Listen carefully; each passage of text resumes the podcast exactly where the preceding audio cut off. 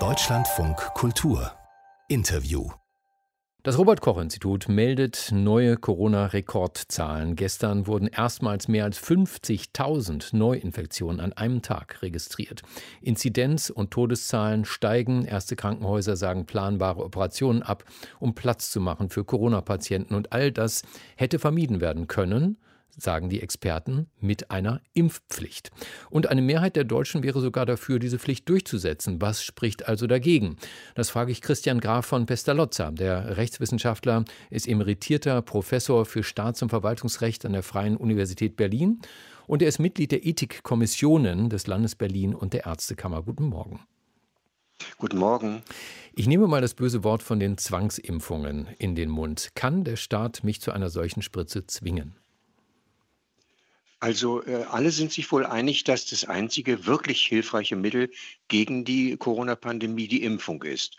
Und die Frage ist, äh, ist die Impfquote derzeit äh, zu niedrig, um die Pandemie wirksam zu bekämpfen?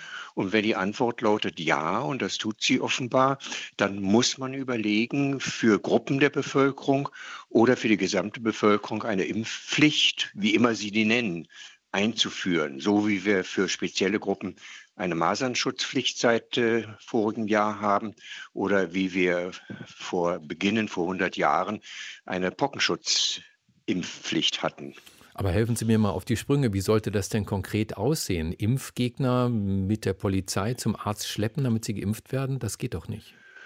Nein, das gängige Mittel, was äh, solche Regelungen, wenn es sie gab und gibt, äh, vorsehen, ist, äh, dass sie zunächst mal, dass äh, zunächst mal ein Bußgeld verhängt wird und äh, dass äh, dieses Bußgeld dann auch zwangsweise vollstreckt werden kann.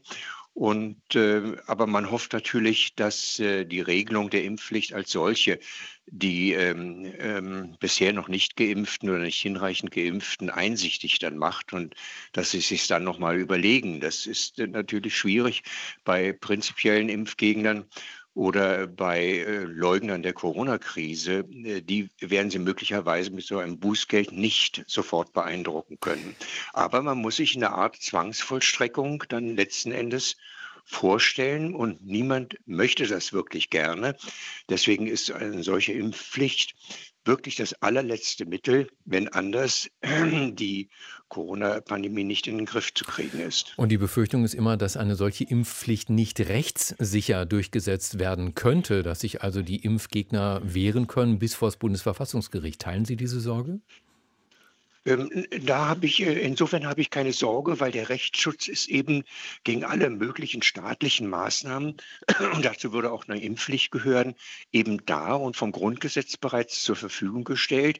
Und ich bin sehr dafür, dass derjenige, der sich in seinen Rechten ungerechterweise beeinträchtigt fühlt, davon Gebrauch macht, weil nur dann bekommen wir auch eine Klärung. Und nur dann kann auch ein gewisser Rechtsfrieden eintreten. Wenn wir sozusagen letzte Worte des Bundesverfassungsgerichtes haben, dann werden vielleicht auch die Impfunwilligsten ähm, sich äh, ähm, dazu entschließen, na gut, dann machen wir mit, wenn alles rechtens ist. Und äh, wer kennt das Verfassungsrecht besser als das Bundesverfassungsgericht? Und das ist dann vielleicht die Autorität, die die Impfumwilligen umstimmen könnte. Also ich wäre äh, gar, äh, damit muss man rechnen, dass sich die Menschen vor Gericht zur Wehr setzen, letztlich beim Bundesverfassungsgericht. Aber das ist gut so.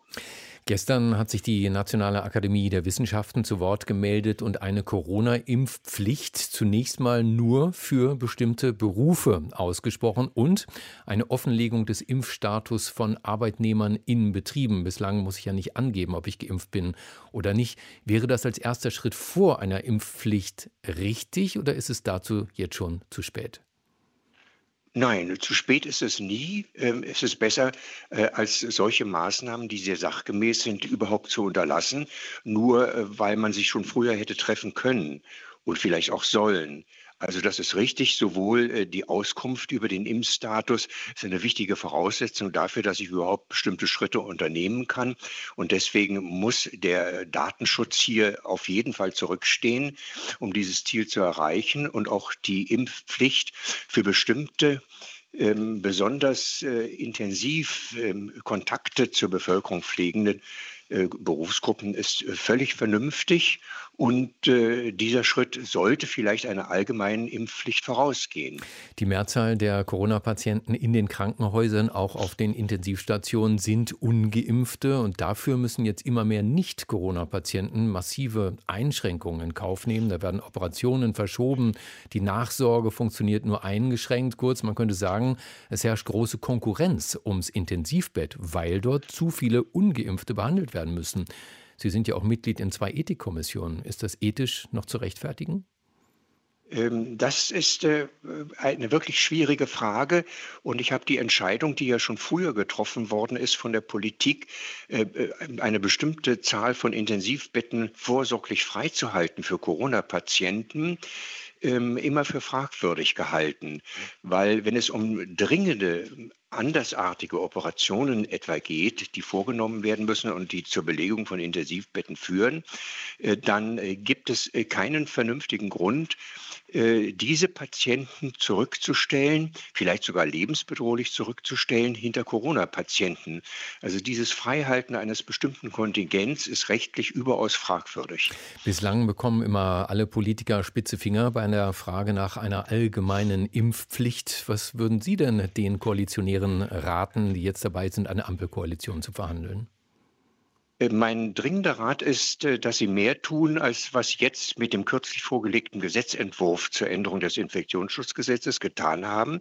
Sie schaffen äh, die Feststellung der pandemischen Lage von nationaler Tragweite, schaffen Sie ab, obwohl jeder weiß, Corona wütet so schlimm wie kaum je zuvor und breitet sich immer weiter aus. Das ist also eigentlich äh, eine groteske Maßnahme. Mein dringender Rat wäre, zusätzlich zu den beabsichtigten Regelungen, äh, die vielleicht noch verschärft gehören, auch vorsorglich eine Impfpflichtregelung bereits zu formulieren, in das Gesetz aufzunehmen und zu verabschieden um dann diese Regelung, wenn es wirklich akut ist, man muss Kriterien nennen, wann greift dann diese Pflicht in der Zukunft, um sich dann sofort abrufen zu können, möglicherweise aufgrund eines zusätzlichen Beschlusses des Bundestages oder des Bundesrates gemeinsam äh, mit dem Bundestag, also beider gesetzgebender Körperschaften, aber damit wir dann, wenn es wirklich dringlich wird, dass die Impfpflicht umgesetzt wird, damit wir dann nicht Wochen verlieren durch ein Gesetzgebungsverfahren.